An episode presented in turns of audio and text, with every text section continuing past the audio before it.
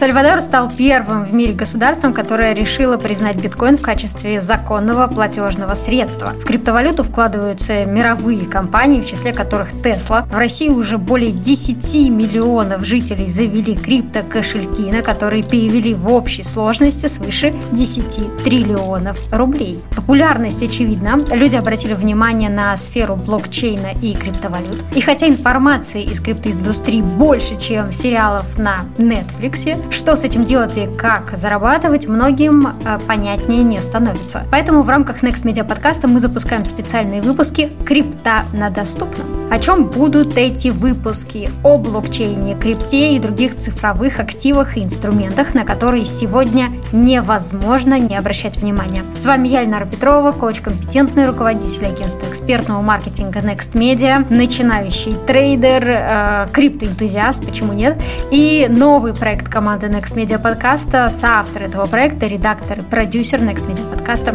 Дарья Никишина. И так как просвещение стоит дорого, я сразу же хочу проинформировать, что мы открыты к партнерству, к спонсорству. Мы хотим развивать проект, мы хотим выводить его за рамки аудиошоу. И, конечно же, у этих выпусков скоро появится криптокошелек. У меня, кстати, уже есть, и это Тонкипер. Будем экспериментировать с его содержимым и предоставлять отчеты. Первый эпизод мы посвятим блокчейну, технологии, лежащие в основе биткоина и других цифровых валют.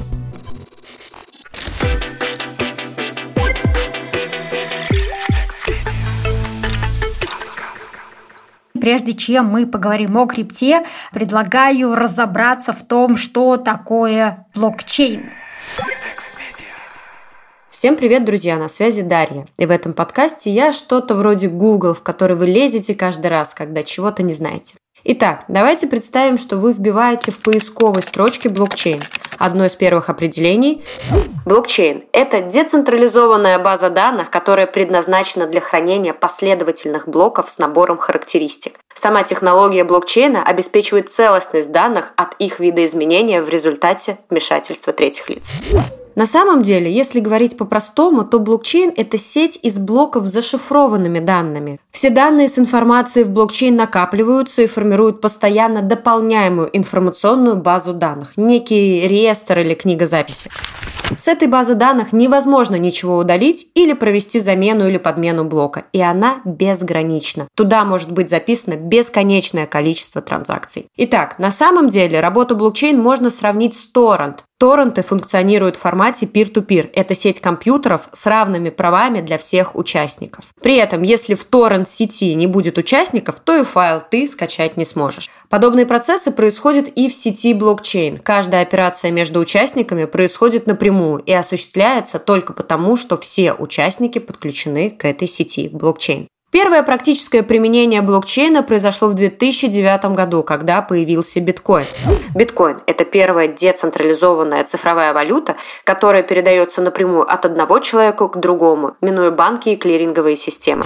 Заварил кашу с цифровыми деньгами Сатоши Накамото. Кто это? Человек-загадка, группа людей, спецслужбы или русские агенты? Да подлинно неизвестно. И если честно, не так уж и важно, но именно благодаря ему теперь практически каждый житель планеты может может, закатив глаза, протянуть биткоин, ну, конечно, слышал, и, возможно, привести пару фактов о нем. Технологию, в основе которой лежит децентрализованный консенсус, подхватили разработчики и энтузиасты. Так со временем выросла целая индустрия блокчейнов. И если вы зайдете на CoinMarketCap, то обнаружите там более 5000 альткоинов. Альткоины – это альтернативные биткоину проекта. Некоторые альткоины превосходят биток, поскольку создавались с целью преодоления технических ограничений первой цифровой монеты и расширения ее возможностей. То есть биток – это блокчейн первого поколения, который решал узкую проблему цифрового цифрового кэша, то есть позволял удобным способом хранить и пересылать средства. Но спектр действий, производимых с деньгами, как мы понимаем, намного шире. Деньги можно одалживать, депонировать, инвестировать, давать в рост и так далее. И, кстати, эту проблему уже решал блокчейн второго поколения Ethereum, в основе которого лежат смарт-контракты. Сейчас уже существует блокчейн третьего поколения, например, Тон, разработанный в 2018 году братьями Дуровыми. Одного Дурова вы точно знаете. Тогда братья поставили перед собой своей командой сложнейшую задачу по созданию самого совершенного блокчейна в мире, который должен был решать проблемы других криптопроектов, а именно снизить скорость транзакций, сократить вероятность атаки 51%, о которой мы еще поговорим, предусмотреть возможные правовые и законодательные ограничения, которые могут накладывать накладывать правительства тех или иных стран на криптовалюту Тонкоин. Подробнее о блокчейне и обо всем, что связано с этой технологией, Ильнара Петрова поговорила с Олегом Андреевым, дизайнером, криптографом, лидером проекта Тон Кипер. Олег, привет! Спасибо, что согласился принять участие в пилотном выпуске нашего подкаста. И так э, блокчейн – это децентрализованная база данных. И тогда возникает вопрос, можно ли сравнить появление технологии блокчейн с изобретением интернета? Ну, то есть, насколько это э, масштабная прорывная технология? блокчейны или вот криптовалюты, они позволяют выйти вообще на другой уровень. То есть если интернет тебе позволяет просто обеспечить свободу информации, то криптовалюты э, обеспечивают свободу экономики. Сам по себе интернет экономику не разлочил. То есть да, у тебя может быть какой-нибудь интернет-магазин, который принимает кредитные карточки, и это очень классно, но это происходит через те же традиционные централизованные финансовые институты. А вот когда ты начинаешь деньги перекидывать так же, как ты перекидываешь байты, то это вообще полностью меняет всю игру, и интернет выходит абсолютно на другой уровень. До этого это была большая библиотека, и там просто болталка какая-то, и занимала какую-то часть экономики планеты. А так э, с криптовалютами интернет становится полноценной самостоятельной экономикой, которая соревнуется с государствами. Да, интересно, я слышала такую мысль о том, что Web 2.0 от Web 3.0 отличается тем, что все пользователи Web 3.0 платящие, потому что точка входа в Web 3.0 — это криптокошелек. А вот интересно, почему появляются новые блокчейны? Ну, то есть, если уже есть блокчейны, которые работают, приносят пользу, внутри которых есть своя криптоэкономика, почему создаются новые блокчейны? Речь идет о том, что блокчейны — это социальный консенсус, и у каждого блокчейна есть свои плюсы-минусы, и поэтому там те задачи, те социальные группы, для которых вот эти задачи хорошо решаются, они не являются там стопроцентным населением Земли. То есть есть еще и у тех же людей, которые биткоином занимаются, есть еще много разных идей, они понимают, почему они там в биткоин не воткнутся, потому что они противоречат определенным э, критериям качества. И нужно поэтому запускать что-то отдельное, независимое. Плюс вообще хороший блокчейн, у него такой жесткий консенсус, что его вообще должно быть трудно поменять. То есть идея в том, что раз уж мы договорились насчет каких-то правил какого-то поведения, то если этот легко поменять, то, наверное, это не очень надежная система. А если это трудно поменять, то значит, что это реально есть классный консенсус, и вот все, у кого есть хоть какое-то малейшее там право действия в этой сети, оно очень сильно ограничено, и каждый там выполняет какую-то свою очень индивидуальную функцию, а все остальное находится в рамках типа железного консенсуса. Так вот, в таких условиях, если ты хочешь конкурировать или придумать какие-то новые штуки э, и новый баланс между плюсами и минусами, то тебе нужно запускать отдельные блокчейны, потому что ты не можешь просто воткнуть свою идею в существующий блокчейн. Плюс у тебя может быть меркантильное соображение, что ты так классно что-то придумал, ты хочешь поднять денег на ICO и продать это как товар. Успешные блокчейны, они старались это избегать. То есть, ну, какой-нибудь, там, я помню, Litecoin запускался очень типа честно. Там была объявлена заранее дата начала майнинга и так далее. Вот тот же эфириум, он, например, сделал ICO, но у него там, по-моему, чуть ли не половина или больше его денежной массы была отложена именно на майнинг. То есть там не было там стопроцентной продажи. Тон, например, тоже майнился в итоге. То есть ICO не получилось, а люди майнили из э, специальных смарт-контрактов эти тонкоины. И получается, что если ты хочешь э, какие-то новые идеи оттестировать, тебе нужно запустить какой-то отдельный блокчейн с отдельным комьюнити и постараться, чтобы это комьюнити как-то выросла и обеспечивала надежность и осмысленность этому блокчейну. Криптовалюта позволила обеспечить надежность и оперировать транзакциями без посредников, банков и других крупных операторов, которые забирают свой кусок пирога за любой денежный перевод. А главное достоинство базовой технологии блокчейн – это доверие, которое строится не на авторитете организации, а на сотрудничестве криптографии и умном коде. Еще один плюс криптовалютной финансовой системы заключается в открытости кода, благодаря чему у каждого условного Сатоши Иванова из Чертанова или Виталика Накамото из Перми есть возможность добывать свою крипту с помощью майнинга. Опять же, если те же самые условные Ивановы или Виталики обладают нужными ресурсами, то есть смогли позволить себе покупку дорогостоящего оборудования, а выбранная ими криптовалюта позволяет майнинг. Майнинг – это добыча цифровой валюты с помощью специального оборудования, а майнер – это тот, кто этим занимается. Если еще несколько лет назад майнерами могли быть владельцы старых гаражей на окраине, крадущие электричество в тайне от своего садового товарищества, то теперь мы говорим уже о полноценных предприятиях, полных оборудования для майнинга. Да, друзья, процесс майнинга технически сложный, и он постоянно усложняется и требует все больше технических, энергетических, финансовых ресурсов. Поэтому количество майнеров-самоучек уменьшается. Суть майнинга заключается в решении математических задач, с помощью которых удается получить получить зашифрованный код биткоинов и альткоинов. В каждой цифровой валюте используется свой алгоритм криптошифрования, и цель любого майнера – расшифровать его, превратив набор случайных данных в упорядоченную информацию. Впоследствии именно она будет записана в блокчейн. Однако для безопасной работы блокчейна одного криптошифрования недостаточно. Еще одна опасность таится в том, что присоединить блок цепочки может любой человек, и поэтому этот процесс контролируется с помощью так называемых алгоритмов алгоритмов для достижения консенсуса. Консенсус – это способ майнеров договориться между собой, как они будут делать записи в распределенный реестр, то есть блокчейн. Итак, выделяются четыре основных алгоритма консенсуса, каждый из которых имеет свои уникальные преимущества. Доказательство работы, доказательство владения доли, делегированное подтверждение доли, задачи византийских генералов.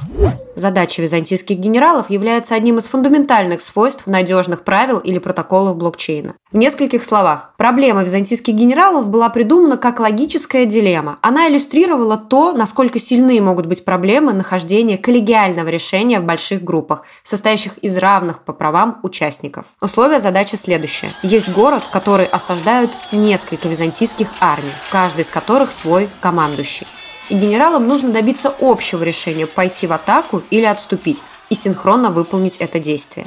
После принятия решения его уже нельзя будет изменить. При этом коммуникация между генералами не проходит мгновенно, а с помощью сообщений, которые отправляются курьерами. Следовательно, главная проблема византийских генералов заключается в том, что сообщения, передаваемые между ними для согласования своих действий, могут теряться, задерживаться или даже уничтожаться. Да и содержимое этих сообщений может быть искажено, не говоря уже о том, что отдельные генералы могут саботировать общую атаку. Можно ли в такой ситуации добиться эффективного коллегиального решения, с которым по определению придется согласиться всем участникам этого процесса? Как оказалось, да. На данный момент наиболее эффективное решение проблемы византийских генералов подразумевает согласие более двух трети всех участников, при условии, что они поступают честно и передают неискаженные данные. Если эту дилемму применить в контексте блокчейна, то каждый генерал представляет собой сетевой узел, и этим узлам необходимо достичь консенсуса относительно текущего состояния дилеммы. Другими словами, большинство участников распределенной сети должны согласиться и выполнить одно и то же действие, чтобы избежать полного отказа. Поэтому единственным способом достижения консенсуса в этих типах распределенной системы является является наличие, опять же, по крайней мере, тех самых двух трети или более надежных и честных сетевых узлов. Это означает, что если большая часть сети решает действовать злонамеренно, то система повреждена ошибками и различными атаками. Например, атака 51%.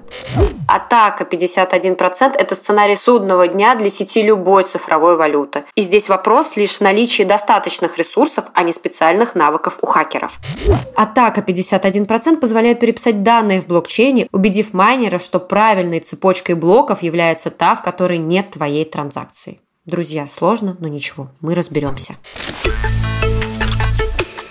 Звучит так, что крипта сегодня это такая какая-то хорошая альтернатива для вложения инвестиций и сохранения средств на фоне инфляции, на фоне потери доверия к традиционным институтам власти, на фоне развития Web 3.0. Что ты сам думаешь об этом? Мы находимся на пограничной ситуации, к сожалению. То есть у нас нет такого однозначного ответа. То есть лет, например, 20 назад можно было бы сказать, надо хранить деньги в золоте. Вот. Но проблема в том, что именно надо хранить деньги в золоте, это то, из-за чего 20 век вообще стал таким, какой он есть, потому что золото не летает по телеграфным проводам. А у нас глобальные рынки, и в этих условиях нам нужны бумажные деньги, нам нужны какие-то банковские системы, нам нужно где-то парковать это золото и передавать э, квитанции на это золото. И, соответственно, все-все проблемы, связанные с инфляцией бумажных денег и всякими государственными там отжимами золота в любых континентах э, и так далее, там и у людей, и у государств друг у друга, это все последствия того, что был золотой стандарт. То есть мы не можем вернуться к золотому стандарту, потому что мы не существуем в формате какой-то деревни. Мы работаем на глобальном рынке с телеграфом. Вот. Так вот, ответ на этот вопрос, как нам сделать вот такое золото, которое нельзя напечатать и которое не зависит ни от каких государств, это биткоин. Да?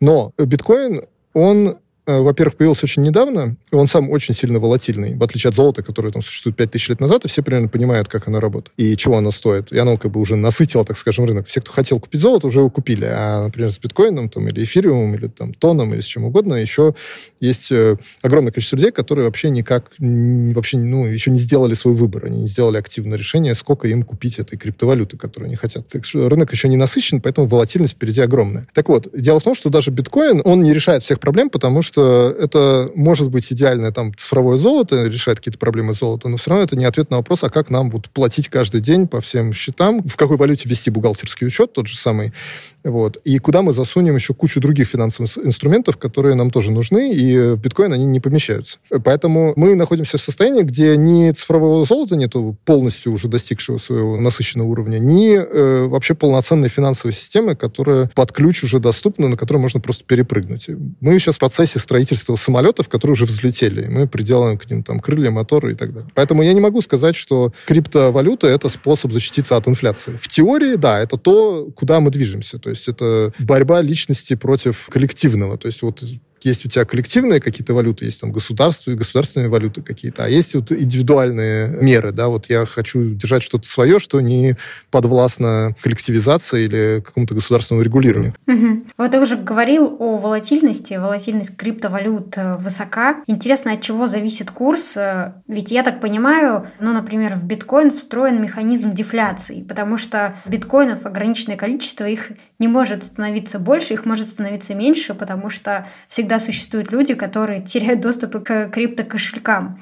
Так вот, э, от чего зависит э, курс биткоина, почему он такой волатильный? Ну, любая цена зависит от баланса между спросом и предложением. И тут такая штука, что предложение, оно с одной стороны ограничено, потому что ты не можешь намайнить там, произвольное количество. То есть сейчас есть инфляция номинальная, но она довольно маленькая. Я не помню, сколько там, типа 1%, я не знаю. И постепенно затухает, и там в будущем будет абсолютно незначительный. Поэтому можно сказать, что у него нет инфляции. А какие-то коины, скажем, теряются или просто там сжигаются, поэтому общая масса даже может идти вниз. Так что, ну, короче, типа, предложение на рынке может быть ограничено. Но, с другой стороны, криптовалюты торгуются на конкретных рынках, и там крутится не 100% всех коинов. То есть, если, скажем, мы говорим про акции, то все акции 100%, наверное, размещены на какой-то бирже и потенциально могут там продаваться. Вот. А на самом деле, не все акции торгуются, какие-то лежат на долгосрочных каких-то договоренностях. Вот. А с криптовалютами тем более. Э, очень небольшая часть э, монет э, крутится на биржах, большая часть лежит под матрасом у инвесторов,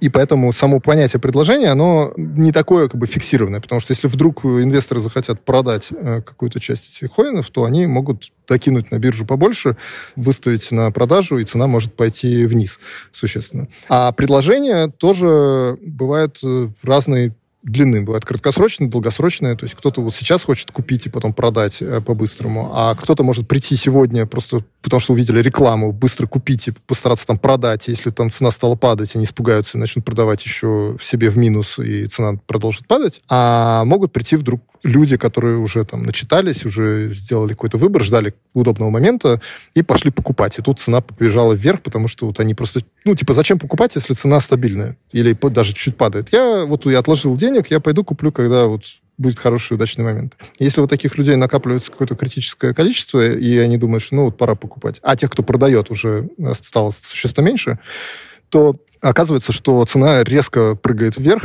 и потом резко вниз, потому что какие-то значит, трейдеры начинают снимать сливки. Поэтому такая волатильность, потому что рынок еще не насыщен. Эти деньги не являются деньгами, еще не, не у всех они в кармане, еще даже те, кто инвестирует в долгосрок, они не знают точно, сколько это будет стоить и когда. Поэтому то, что мы наблюдаем, это игра, в которой люди пытаются выяснить, сколько должен стоить этот коин. Поэтому нужно, наверное, подходить к этому как к такой вот либо игре, как казино, либо подходить к тому, что вот мы сейчас пытаемся это выяснить, если вы прям всем сердцем верите, что вот этот коин, он прямо вот в будущем мне поможет и решит э, там, определенные проблемы, и я его буду держать 5 лет, то тогда можно его купить и не смотреть на график, потому что график будет совершенно произвольной формы. Да, мне нравится твоя метафора с казино, потому что мы как раз сейчас развиваем проект, э, телеграм-канал, который называется «Трейдинг на доступном», и рабочее название этого проекта «Казино», и этого проекта, э, опытный трейдер с опытом 5 лет, тоже сравнивает э, рынок с казино, и у него там есть свое объяснение, почему эта метафора является здесь самой подходящей. А давай перейдем к криптовалютам и криптокошелькам. Я знаю, что ты имеешь к этому непосредственное отношение. Так вот, вопрос номер один, который задает, наверное, там каждый второй человек, которого я встречаю. Где я могу купить криптовалюту? Криптовалюту можно много где купить, и есть куча разных разной степени неудобности способов, потому что покупка криптовалюты — это выход из матрицы. То есть, когда тебе нужно, чтобы сначала тебя, значит, взяли мазок из живота, значит, вынули этого жука, который подслушивает твои... Э, короче, вирусы с твоего компьютера надо удалить. Потом послушать лекцию Морфеуса о том, как бы, зачем мы, к чему мы вообще движемся. Потом долго, значит, выбирать значит, правильную таблетку, а потом очень сложным образом сквозь зеркало протискиваться, которое так очень криво искажается. Потому что, например, ты пойдешь на биржу, а тебе биржа скажет, так, значит, выход в криптовалюту — это выход в дикий запад. Поэтому дай-ка нам, значит, э, свой ПЦР-тест, паспорт, мазок из банка, и вот, короче, чтобы мы точно знали, что не террористы. И вот там мы еще решим, выдать тебе потом коина или не выдать. Вот. А потом ты говоришь, хочу вынуть в свой собственный кошелек, чтобы вот на своем собственном криптоключе, как вот прямо супер независимый космический герой, значит, улететь с планеты в независимость такую. Тебе банк еще раз, э, биржа скажет, что так, слушай, мы не можем тебе вынуть слишком много, слишком часто, потому что как-то там, в общем, опасно и непонятно. Пришли еще пару там документов. Вот. То есть это вот такой вариант. Либо ты идешь в какой-то черный рынок, тебе говорят, вот какому-то человеку человеку по фамилии э, Иванов пришли на Сбербанк сколько-то рублей, очень просто, да, а потом он, может быть, тебе скинет на твой адрес коинов. Или принеси ему в подворотню наличными, и он тебе, может быть, не ударит кочергой и не отберет их. То есть есть много разных способов, и они все не являются примерами какого-то приятного consumer ского experience а, где ты как в магазин пришла, карточкой swipe и получила свой, значит,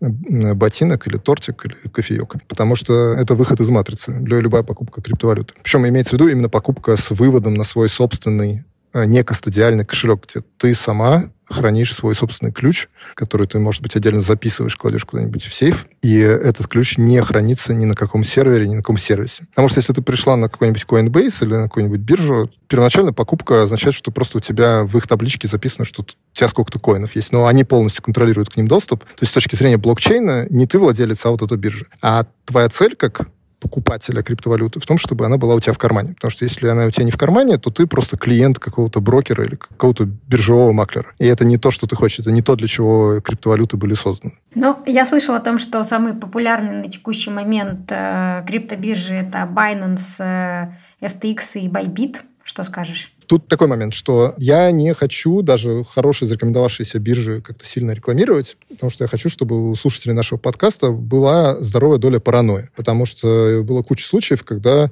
биржа сегодня работает, завтра не работает по любым причинам. То есть нужно относиться к бирже как именно проходу из матрицы. То есть надо туда войти по частям и недолго там задерживаться. То есть э, надо найти биржу, на которой там удобно и понятно пользоваться, занести туда какую-то часть денег, вынуть ее в виде коинов, проверить, что все работает, и потом занести какую-то вторую часть. И тогда, в принципе, ну, неважно, какая это биржа, то есть э, желательно с хорошим большим именем, которое там другие посоветовали, который работает не первый год, ну, у которого меньше шансов, что будет какой-то неожиданный там либо высокая комиссия, либо какие-то внезапные вопросы, что там ты деньги завела, а потом тебе говорят, нет, ты не можешь вынуть, потому что там короче, справку пришли, у нас тут антитеррористическая операция. Э, поэтому мы просто можем делать все, что хотим, потому что мы тебе ничем не обязаны. Вот, поэтому желательно выбирать биржи ну, с известными именами. Те, которые ты назвала, наверное, такими являются. Но я сам лично никогда в жизни не буду агитировать за никакую биржу, потому что не хочу создавать ложное чувство сухости и комфортности.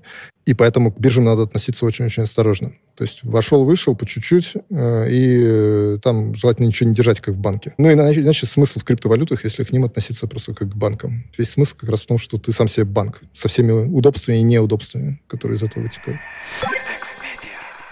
Да, к биржам действительно нужно относиться с осторожностью. Там, где деньги, там большие риски, лакомый кусок для мошенников и других нехороших людей. Так, в 2014 году популярную на тот момент криптобиржу MTGOX взломали и похитили 774 тысячи биткоинов. Сам взлом тогда вызвал продолжительную криптозиму, то есть началось затяжное падение биткоина. И в течение двух лет биткоин снизился на 87%. Теперь расскажи, пожалуйста, как устроены криптокошельки и по какому принципу его стоит выбирать? Давай начнем с того, что большинство людей понимает под криптокошельком тот кошелек, который хранит твои собственные ключи. И не, некоторые компании, они немножко этот термин перекосили в свою пользу и называют кошельками какие-то свои балансы у себя. Например, у Coinbase, когда они запускались, им по там, юридическим соображениям было выгодно себя называть просто кошельком, а не, а не биржей, потому что там ну, другого вида операции, другие лицензии, поэтому они называли себя кошельком Coinbase, но кошелек Coinbase — это так называемый кастодиальный кошелек, то есть они держат ключи, они ты... По сути, это банк. Другое дело, что он просто не пишет слово «банк». Так вот, то, что мы называем кошельками, мы называем некастодиальные кошельки. То есть это, как правило, мобильные приложения, бывают еще десктопные, для там Windows, Mac и так далее. Вот. Но, как правило, у людей есть э, iPhone и Android, и это более надежный способ э, хранить деньги. Так вот, как они работают? Полноценный некастодиальный криптокошелек отвечает за то, чтобы сгенерировать секретный ключ, дать тебе возможность его как-то забэкапить адекватно. Причем, когда ты его бэкапишь, это не значит, что ты копируешь свои деньги. Ты просто копируешь способы доступа к одним и тем же деньгам. Деньги живут где-то на блокчейне, где-то там на твоем так называемом публичном ключе или на адресе. То есть они там сидят в одном месте. А когда ты копируешь секретный ключ, ты просто увеличиваешь количество способов сделать транзакцию, сделать перевод. Потому что если ты его не скопируешь, то в первый же момент, когда твой телефон э, падает в речку или разбивается, или его украли, у тебя полностью теряется доступ, потому что без секретного ключа у тебя абсолютно нету никакого способа, и ты не можешь прийти в банк с паспортом и сказать, что вот, пожалуйста, восстановите, потому что никто не знает твой секретный ключ. Никто физически не сможет этого сделать. Поэтому очень важно его забэкапить, но при этом, если ты его забэкапишь абы как, и запишешь на видном месте у себя в блоге, то его сопрут и оттуда все деньги украдут. То есть ты их потеряешь ровно так же, как если бы ты вообще не забэкапил и потерял телефон. Поэтому тут возникает такая сложность, и любой изготовитель кошельков, он мучается с этой проблемой, как сделать удобно, но при этом надежно, чтобы пользователи не потеряли ключ и их, его, э, его у них не украли. Вот. Кошельков, как правило, есть огромное количество. Они, как правило, для какого-то отдельного блокчейна, некоторые для нескольких блокчейнов, некоторые там поддерживают один блокчейн как главный, и дополнительные просто как э, добавка. Вот. Например, э, если ты хочешь там хранить биткоин, вот есть какие-то одни кошельки, которые удобны. И опять-таки, примерно как с биржами, трудно сказать, что вот я рекомендую вот этот или этот, потому что вот сегодня он хороший, а завтра его там захакали. Поэтому тут тоже надо как-то разузнать, проследить, что там как, э, какие последние новости, не накрылась ли там фирма, которая его делает, каким-нибудь банкротством вот, и так далее. И я сейчас занимаюсь разработкой кошелька под названием TonKeeper, который в первую очередь ориентирован на тон, э, на тон коины. И в нем у нас задача открыть мир всего тон блокчейна, не, не только возможность поддерживать тонкоины, а вообще возможность управления любыми активами, любыми штуками, которые возможны на, на платформе Тон, и платежными, и такими околоплатежными. И э, этот кошелек — это такой вот портал в Тон. Как и сам Тон, мы хотим, чтобы у него были миллионы пользователей, и в этой связи нас тоже очень сильно заботит механизм безопасности. Э, вот мы не хотим сделать слишком наивный способ там, забыкапить этот ключ, чтобы э, подставить пользователей, и при этом мы не хотим как-то грубо говорить пользователю, что вот твой ключ, типа, запиши его сам, твои проблемы. Там, хочешь в сейф положи, хочешь потеряй под подушкой, это нас не касается. Так, это стандартный подход всех кошельков, потому что ну, это убирает ответственность с кошелька. И более интересные способы это так называемые мультиподписи, когда ты можешь э, добавить в свой аккаунт других людей, которые тебе будут помогать подписывать. И это то, к чему мы будем двигаться в будущем, но это довольно сложно задизайнить с точки зрения именно продукта. Но это некая неизбежность, потому что, в принципе, почти все блокчейны умеют это делать на уровне именно технологии. Но очень мало кошельков это предоставляет удобным и понятным образом. Как выбрать кошелек? Нужно посмотреть, вот для какого блокчейна, э, для какой цели, то есть если для каких-то ежедневных трат или это для каких-то долгосрочных инвестиций, скажем. Для долгосрочных инвестиций тебе совершенно не важно, э, насколько у тебя удобный там интерфейс, тебе важно, чтобы кошелек был надежный, и ты его там э, используешь два раза в жизни. Один раз ты создала ключ, записала куда-то, удалила этот кошелек, и больше у тебя на компьютере его никогда нету и потом, когда тебе нужно получить доступ обратно к деньгам, ты поставила этот или другой совместимый кошелек, ввела ключ и сделала перевод. То есть можно кошелек вообще не хранить и им не пользоваться ежедневно. Тонкипер — это кошелек, который, который в первую очередь рассчитан на такое ежедневное использование, но всякие функции для долгосрочного надежного хранения мы тоже хотим там разработать. И также я хотела узнать у тебя, как ты относишься к регулированию криптовалют со стороны государства. Следишь ли ты за этим? С одной стороны, я стараюсь избегать продуктов, где непосредственно участвует регулирование. Дело в том, что если ты делаешь какую-нибудь биржу и ты хранишь чужие деньги, то тут, понятное дело,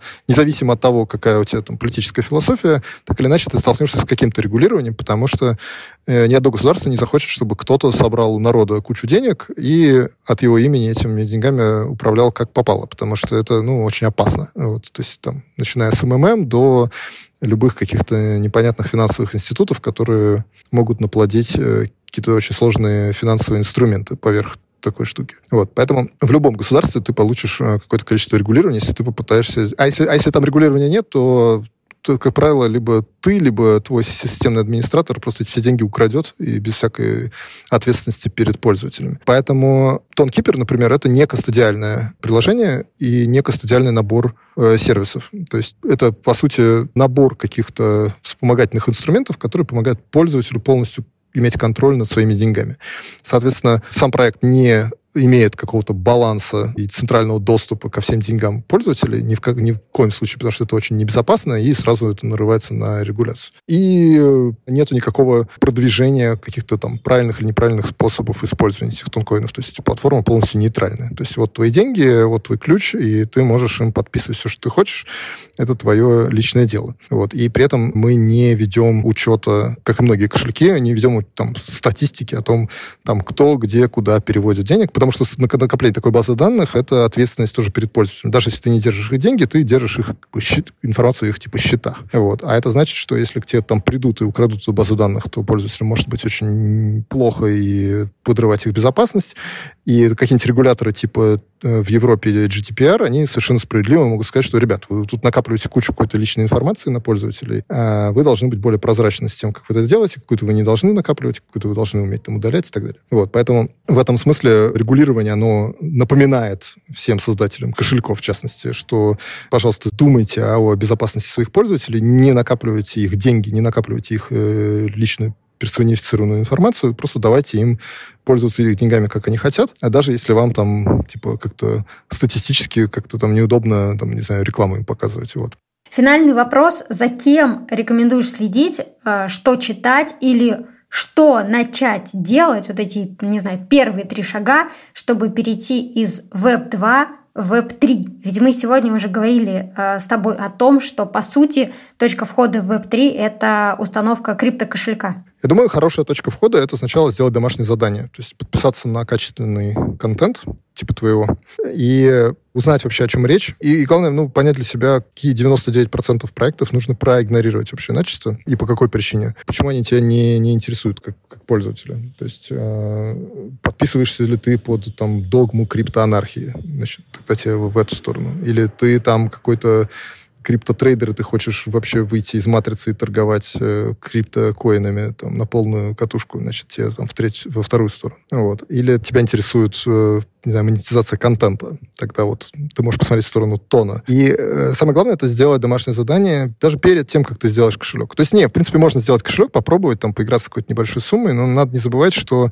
потом надо его пересоздать заново уже с э, включенным режимом паранойи. Что вот я теперь правильно сгенерирую ключ, секретный ключ, я его правильно забэкаплю там так, как не надо было этого делать в прошлый раз. И буду относиться к, к этому ключу как единственному э, моему как бы, жетону на свободу мою личную, так скажем, от э, системы. То есть вот с этой точки зрения. Так что сначала домашнее задание, потом сделать кошелек, надежно решить, во что и зачем ты вообще там, инвестируешься. Если ты не инвестируешь, то прекрасно просто положи там какую-то сумму коинов, чтобы их там погонять, что-то купить, посмотреть, насколько все хорошо или плохо работает, узнать, что вообще бывает, потому что э, уже сейчас я где-то слышал статистику, что там чуть ли не под 10% народонаселения там, разных стран, там, от России до Европы до Америки, они там, до какой-нибудь там Африки в том числе, они имеют криптокошельки. Круто. Скажи, пожалуйста, сколько уже создано криптокошельков на базе Тонкипера? У нас вроде как есть 200, даже чуть больше тысяч 200 тысяч активных ежемесячных пользователей, а вообще на блокчейне там аккаунтов уже сильно больше там 300 или, может, даже больше, там быстро растет. Ну, вот аккаунты на блокчейне, там они не очень точно мапятся на, именно на пользователей, вот, да и сами пользователи могут создать несколько кошельков. Но, в общем, в целом примерно такой порядок. И рост э, достаточно бодренький. Очень круто. Итак, э, спасибо тебе большое, Олег, за то, что ты дал нам возможность э, понять и разобраться в том, как устроены, как работают, функционируют блокчейны, почему появляются новые блокчейны, что такое криптокошельки, какими они бывают, как можно э, купить криптовалюту и почему это нужно делать с осторожностью. И да, действительно важно следить за проверенными источниками информации. Здесь я рекомендую наш подкаст, я рекомендую канал NFT на доступность, доступном и рекомендую канал «Трейдинг на доступном». Ссылки вы найдете в описании этого выпуска. Всем хорошего дня, устанавливайте, пожалуйста, TonKeeper, входите в Web 3.0, начните пользоваться сервисами, услугами или предоставлять их. И добро пожаловать в криптомир. Ах, и еще немного о криптовалюте. В 2010 году в дверь квартиры американского жителя постучал курьер – который доставил ему пиццу. Этот непримечательный факт легко можно было бы оставить без внимания, если бы не одно «но». Сделка была оплачена с помощью криптовалюты – биткоина. Две пиццы обошлись мужчине в 10 тысяч биткоинов или 25 долларов. Хм, вдумайтесь, уже по курсу на 2019 год один биткоин был равен более 3,5 тысячам долларов. Только представьте, если бы парень подумал, и подождал 9 лет, то он бы мог обеспечить себе, своим друзьям и близким пожизненный запас пиц. В общем, делайте выводы сами. Криптовалюта, конечно, не золотая антилопа, чтобы копытцам раз цифровые монеты звяк и посыпались. Чтобы ловить искры, нужно учиться. Поэтому в помощь вам этот подкаст я, Ильнара Петрова и наши гости. Но давайте договоримся сразу. Не принимайте все сказанное в нашем подкасте как финансовый совет. Проводите собственное исследование, практически как расследование перед любыми тратами.